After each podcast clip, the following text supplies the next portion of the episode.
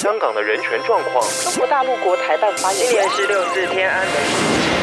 从新闻看见真实的中国，欢迎收听《中国这一刻》。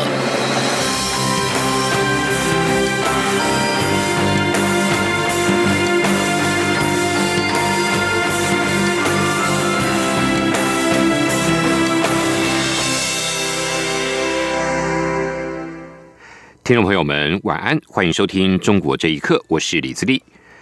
台湾九合一地方选举将在明天二十四号开始投票。有鉴于选举前假消息满天飞，《纽约时报》刊登专文分析，中国采取类似俄罗斯式的干预手法，严重扰乱今年的台湾选举。英国牛津大学和路透新闻学研究所最近公布的研究报告也指出，中国人民解放军经营社群媒体账号所发布的贴文，今年被台湾新闻媒体大量的采用，而且使用这些账号的照片和影片却没有查验真实性。澳洲战略政策研究所国际网络政策中心资深分析师凯夫也表示。台湾应该更加努力的提升公众对于隐秘行动的认识。他表示，如果大多数的公民实际上不了解发生了什么事，那就很难看到台湾政府能够成功的反制这一类的行动。台湾九合一选举受到国际社会高度的关注。中国海外民主人士近日纷纷来台观选。第一次到台湾的上海民主党主席何岸全，今天在接受央广为人民服务节目专访时，高度肯定台湾以和平的方式完成了民主转型，并且表示，真正的民主是在独立的前提下才有可能，而台湾因为跟中国大陆分裂分治，才有机会实现民主。请听记者黄娟的报道。何安卷指出，过去二十年，台湾在民主政治上不断深化，并且顺利进行了两次政党轮替。相比之下，同时期中国大陆在海外的民主运动不但毫无起色，而且纷扰不断。在经过长期思索后，他决定主张上海独立，并成立上海民主党。何安全援引历史学家唐德刚的历史三峡论指出，如果把中国这艘大船分拆成好几艘小船，那么历史的三峡就可以迎刃而解。一直局限在大一统这个模式实现民主的话，可能就会一直在里面绕不出来。他也以台湾为例，指出，就因为和中国大陆分裂分治，台湾才有机会实现民主。因此，何安全认为，在中共之后，中国应该让各民族独立、各地区实行民主，然后再谈进一步的合作。至于如何实现民主化，是一定要把大一统的目标放在人民的利益之上，还是置于人民的利益之下？这是辨别一个人是否真正民主人士的重要判准。何岸全说。没有真正的民主独立，便没有真正的民主自由。即便是最开明的中央集权，都可能会去压制地方的自由。真正的民主体制是在独立的前提下才有可能。何安全特别提到，中国当局在新疆各地设立所谓的在教育营。据报道。已经有上百万的维吾尔人遭到强制关押。国际人权组织批评这些再教育营形同集中营，造成许多人妻离子散、家破人亡。何安全说：“这就是一个针对民族的一个专制，希特勒式式的这个法西斯式式的一个镇压。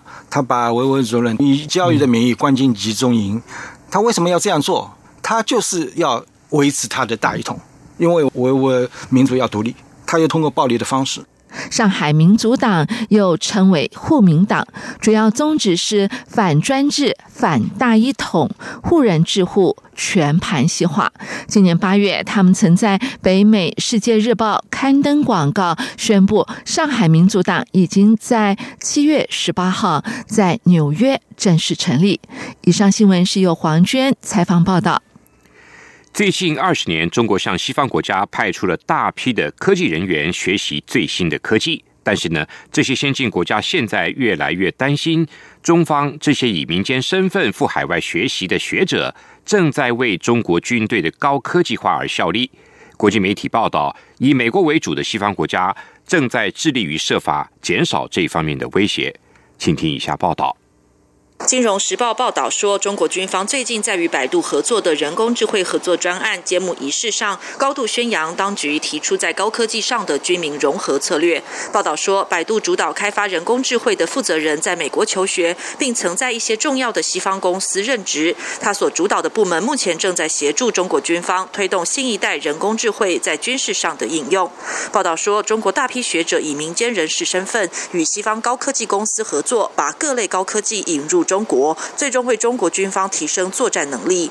报道说，美国和其他西方政府对中国这种通过非军方企业将技术转移到军方的趋势相当担忧。美国电子通讯工程学博士龚书嘉表示，除了个人之外，一些所谓中国的民营企业其实也有政府或者军方的背景，华为只是一个特别的例子。他说。像这个华为公司就是一个典型的具有军方背景的公司。实际上就是中国，它呃很多的高科技企业的话，它都有军方的背景。在中国，如果你想把一个企业做大的话，没有军方的背景，或者是没有政府的背景，是很难做大的。澳洲一所智库最近警告，中国民营领域和军方合作密切。而在过去十年，中国军方向西方的大学派出多达三千名科学家，他们隐瞒自己的军方身份，以取得高级科技，帮助中国在军事科技方面取得优势。自由评论人士、电脑博士方伟表示，美国并非完全不知道中国的策略，但现任美国政府却是第一个重视这个问题并采取措施的政府。他说：“以前偷一些基础技术的话，美国人要。”么就是不在乎，要么就是以前的美国的执政当局吧，他就是不敏感，他也不当回事儿。那么现在，第一呢，偷的东西偷到关键地方去了，真的可能会造成实质威胁了。第二就是川普政府呢，他们看法不糊涂，他们知道这个政权是个遏制政权，把它养大或者继续容许他偷的话，最后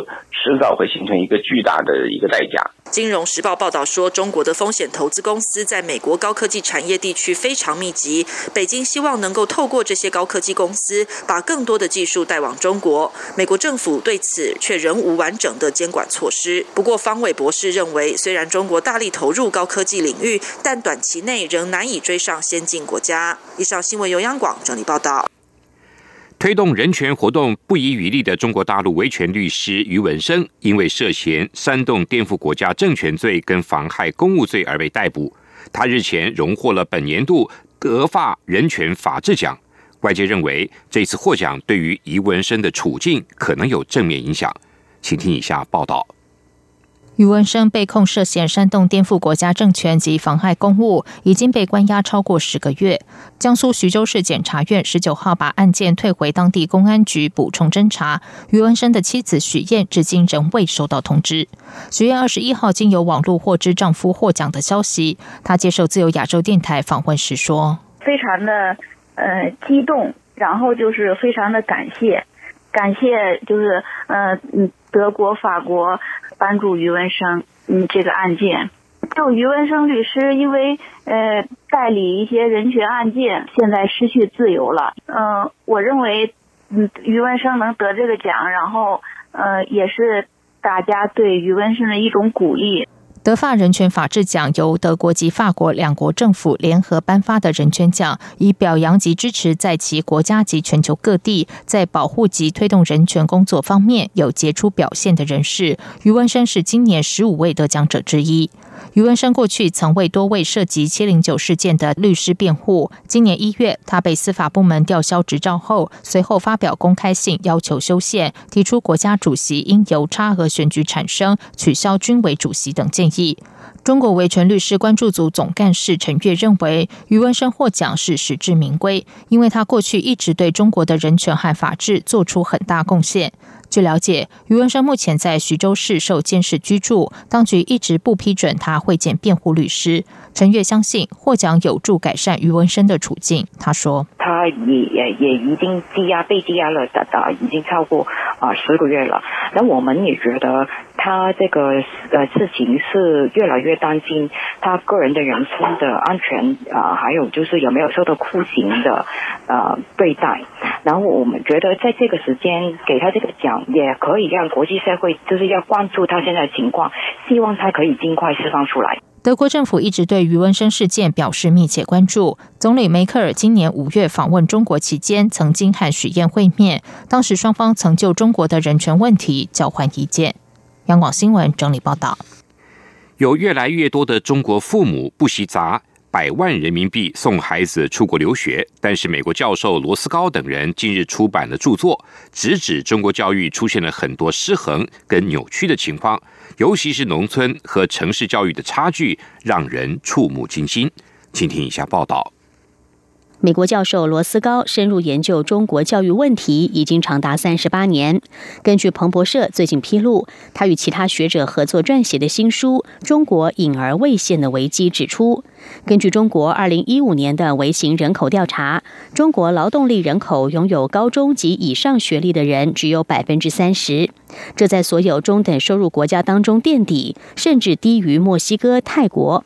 而主要的问题出在农村，因为农村人口从高中毕业的可能性只是城市的四分之一。罗斯高指出，中国农村学生从中学辍学的比例很高，初中阶段就有百分之三十的学生辍学，心理健康状况差是辍学的重要原因，包括老师的冷漠、同学的歧视、伙伴辍学的示范效应，以及缺少父母支持等等。农村高中辍学情况也很严重。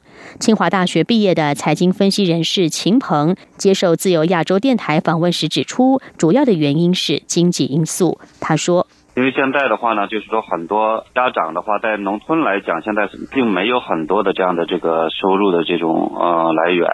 那么很多的这种家长，他是出去外出去呃打工，而现在的整个的这种经济不景气。”呃，各种费用来讲也比较高，所以很多的话也都会自己选择是辍学。同时，农村学生接受高等教育的机会也存在很多障碍。几十年来，虽然农村学生进入大学的人数有所提升，但前景并不乐观。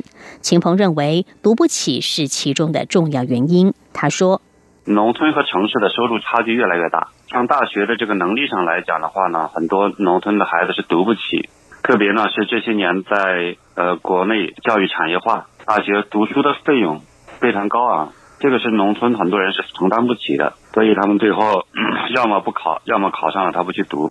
根据世界银行二零一七年的估算，中国农村人口占总人口的百分之四十二，农村人口的教育对整体教育水准的提升将有很大的影响。彭博社也报道指出，由于教育上的失衡，中国劳动力水准不足的情况将阻碍中国经济的进一步发展。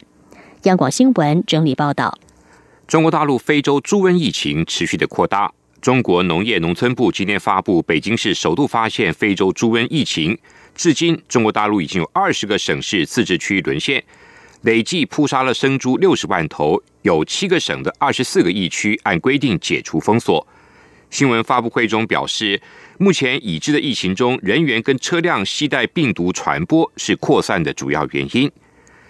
另外，明天二十四号起，厦门航空的航班餐食将会暂停供应猪肉跟猪肉制品。这是目前为止大陆第一家航空因为非洲猪瘟疫情宣布停工猪肉及其制品。以上，中国这一刻，谢谢您的收听。二零一八九合一选举二十四号进行投开票，将选出直辖市长、县市长等九项公职人员，还有十项公投案要合并举行。这次选举是台湾选举史上规模最大、参选人数最多、复杂度最高的一次。中央广播电台新闻部将在十一月二十四号下午十七点到晚间二十一点，为您转播九合一选举开票实况。邀请学者专家现场剖析选举结果，同时也将连线六都特派记者，掌握最及时的各地选情。十一月二十四号下午十七点到二十一点，中短波听友请使用短波六一八零千赫、九六八零千赫收听，或是上央广网站线上收听。我们的网址是 triple w 点 r t i 点 o r g 点 t w。另外，当天十八点到十九点，原六一八零千赫频率播出的两岸新闻桥节目，请改用九四二五千赫频率收听。关心台湾九合一选举结果，十一月二十四号。